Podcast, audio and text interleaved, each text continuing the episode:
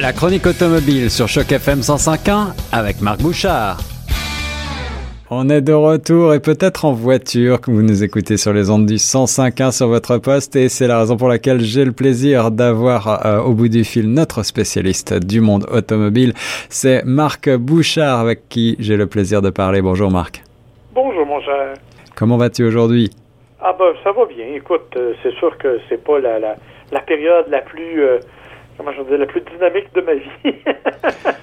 Mais bon, un peu comme tout le monde, on attend que les choses se replacent un peu et que, surtout dans le monde automobile, où vraiment tout est toujours en mouvement, là, on a l'impression que tout est au ralenti.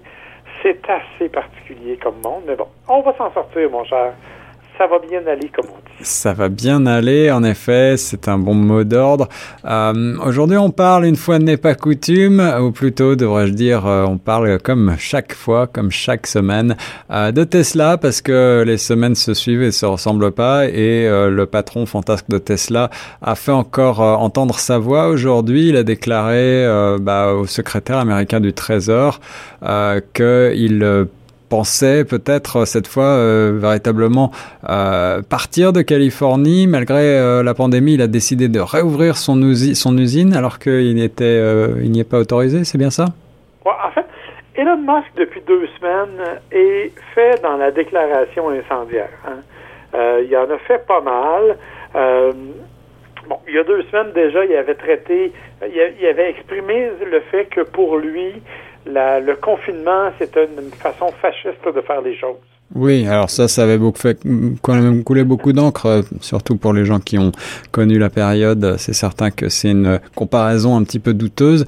Euh, ouais, ça, ça c'était la première, parce que dans la même veine, c'est là qu'il avait annoncé, entre autres, qu'il voulait vendre tout ce qui, toutes ses euh, propriétés physiques, donc il n'aurait plus de maison. Ouais. Et il a aussi dit, et ça c'est l'élément important, que selon lui, l'action de Tesla valait trop cher. Oui, et de ce fait, euh, elle a décroché d'ailleurs euh, juste après son annonce.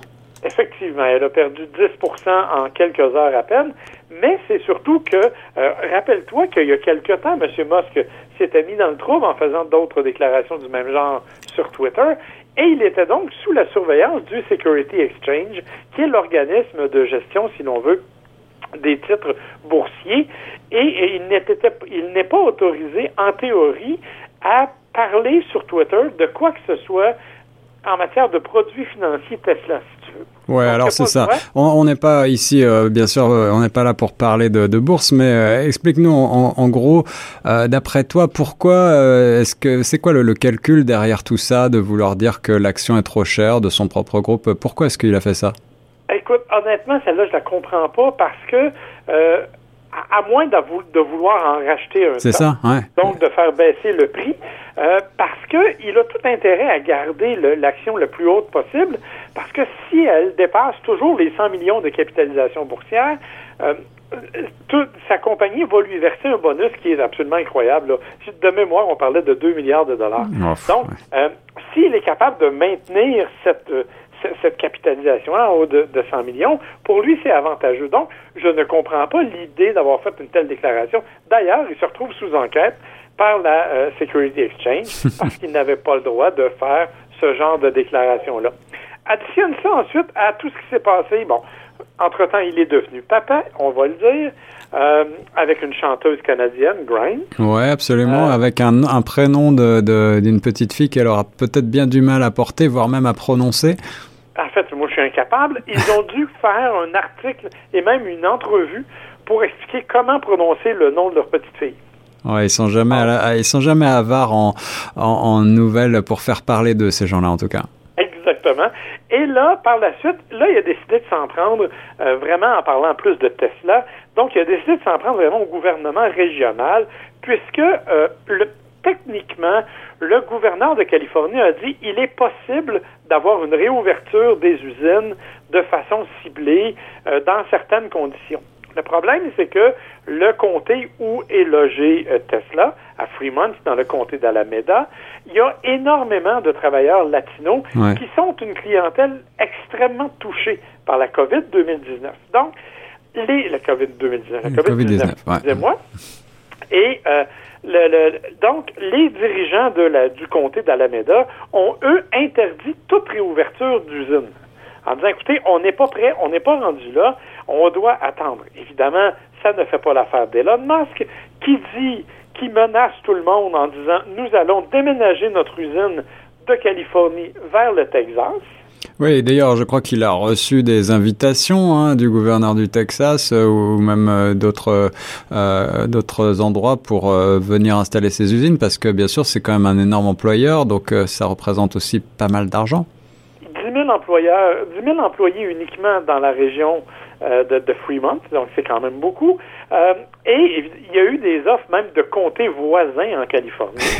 écoutez, nous autres, on vous fera pas de trouble. Euh, sauf que, bon, évidemment, ça, ça continue et l'escalade se poursuit. Il a décidé de poursuivre encore le comté d'Alameda. Et il a décidé, comme tu l'as mentionné en introduction, d'ouvrir malgré tout l'usine évidemment, là, il a pris des précautions, puis il y a des précautions élémentaires qui sont là, là, euh, formation, des masques, des casques, tout ce que tu voudras, mais n'empêche que pour le moment, c'est quand même illégal d'ouvrir ce genre d'usine-là. Euh, mais lui, il dit, ben, on va le faire, euh, et s'ils veulent arrêter quelqu'un, ben, je serai moi-même sur la ligne, et c'est moi qu'ils devront arrêter. Pour le moment, il n'a pas été arrêté encore. Est-ce qu'il le sera ou pas? On ne le sait pas. Mais ce qu'on sait cependant, c'est que les dirigeants du comté d'Alameda se sont livrés à la même genre de, tactique que lui a fait en, en, utilisant Twitter pour lui répondre. Euh, bon, le premier commentaire d'une des dirigeantes a été, euh, entre autres, le F-word, comme on dit, sur Twitter. Mais par la suite, elle a expliqué, d'une part, que la clientèle latino était l'une des plus touchées, et d'autre part, elle s'est inquiétée en disant, écoutez, moi, je comprends pas un homme comme Elon Musk qui a eu des problèmes avec son syndicat, qui refuse de reconnaître le syndicat chez Tesla, mais qui est prêt à mettre en danger la vie de ses travailleurs, ça commence à poser des problèmes. Alors écoutez, la guerre est, incroyable dans ce coin-là de la Californie. Euh, le feu est pris, je dirais, au sens euh, figuré du terme. Euh, j'ai aucune idée à quel moment et dans quelle direction ça va aller. pour l'instant, c'est vraiment, on ne sait pas du tout où on s'en va avec cette histoire-là. Évidemment, il n'a pas les moyens de déménager cette usine-là parce que ce serait extrêmement coûteux de le faire, surtout pour un point de principe comme celui-là. Alors, honnêtement, je sais vraiment pas où ça va se terminer, cette affaire-là. Et encore une fois, toutes ces gesticulations du fantasque patron de Tesla, euh, peut-être que ça cache aussi d'autres choses. On est en, train, en droit de se le demander. La semaine dernière, on, se, on parlait euh, des bénéfices qu'affichait la, la, société, des bénéfices euh, finalement un peu modestes. Je crois que c'était 16 millions de, de dollars euh, de, au premier trimestre de mémoire, mais qui, qui, en tout cas, finalement, si mes, mes, souvenirs sont bons, étaient peut-être de faux bénéfices, d'après ce que tu nous as expliqué. Est-ce que est-ce que tu crois que derrière toute cette euh, cet enfumage médiatique, euh, il y a d'autres d'autres choses? Écoute, j'ose espérer. Je vais être avec toi. J'ose espérer. Euh, sinon, il faut vraiment se questionner sur l'état d'esprit du dirigeant de Tesla parce que honnêtement, on ne lance pas une guerre comme celle-là si on n'a pas des d'abord des armes pour se battre et d'autre part un objectif précis à atteindre. Et pour le moment, c'est assez nébuleux. Euh, j'ose espérer qu'on le verra bientôt. Euh, lui dit qu'il n'est pas fermé à laisser quelques éléments en Californie, euh, mais pour le moment, il est bien décidé à se rendre au Texas. On verra ce que ça va donner. Tout ce que l'on sait pour l'instant aussi, c'est que la l'action de Tesla, elle, a perdu 11 dollars passant de 821 à 810 dollars aujourd'hui. Donc, pour le moment, c'est pas nécessairement profitable aux constructeurs. Elon Musk toujours, euh, en tout cas très fort pour faire parler de lui, quitte à braver les lois. Euh, il y a quand même aussi d'autres nouvelles et peut-être des nouvelles euh, un petit peu plus positives aujourd'hui cette semaine, Marc, notamment sur au Canada et en ce qui concerne le constructeur Toyota. Ouais, ça fait du bien. On sait que Toyota veut être l'un des premiers à réouvrir ses usines de production canadienne parce qu'il y a quand même des véhicules là qui sont euh, importants. Rappelons que les RAV4, entre autres, sont faits là. Bon, il y a plein de, de, véhicules comme ça qui sont faits, donc qui sont très importants. Donc, Toyota veut réouvrir. Et Toyota, ben, on le sait, n'a pas misé sur le 100% électrique depuis ses débuts, mais mise énormément sur les véhicules hybrides, rappelons-le. Et il célèbre cette année le 20e anniversaire de l'arrivée des véhicules hybrides, la fameuse Prius euh, au Canada. Écoutez, plus de 200 000 véhicules hybrides ont été vendus depuis l'année 2000 par Toyota au Canada. C'est quand même beaucoup. Euh, c'est l'un des leaders et c'est le leader euh, toute catégorie dans le domaine. Euh, et à titre d'information, il y en a quand même 15 millions d'hybrides qui ont été vendus par Toyota à travers le monde. Donc, on voit que c'est vraiment une technologie qui fonctionne bien, qui est très importante. Et on, on dit que d'ici 2025, il y aura 40 nouveaux véhicules électrifiés qui vont être présentés par Toyota. Quand je dis électrifiés, ça veut dire que possiblement il y en aura des 100% électriques, mais il y en a beaucoup qui vont être surtout à assistance électrique. Et la bonne nouvelle, c'est que dans quelques jours, le 18 mai précisément, Toyota va révéler deux nouveaux modèles hybrides euh, en Amérique du Nord. Bon, ça se fait par le biais d'une conférence virtuelle, évidemment, parce que il n'est pas question d'avoir de rencontres dans la vraie vie. Mais euh, donc Toyota va nous va augmenter son offre de véhicules hybrides dès la semaine prochaine.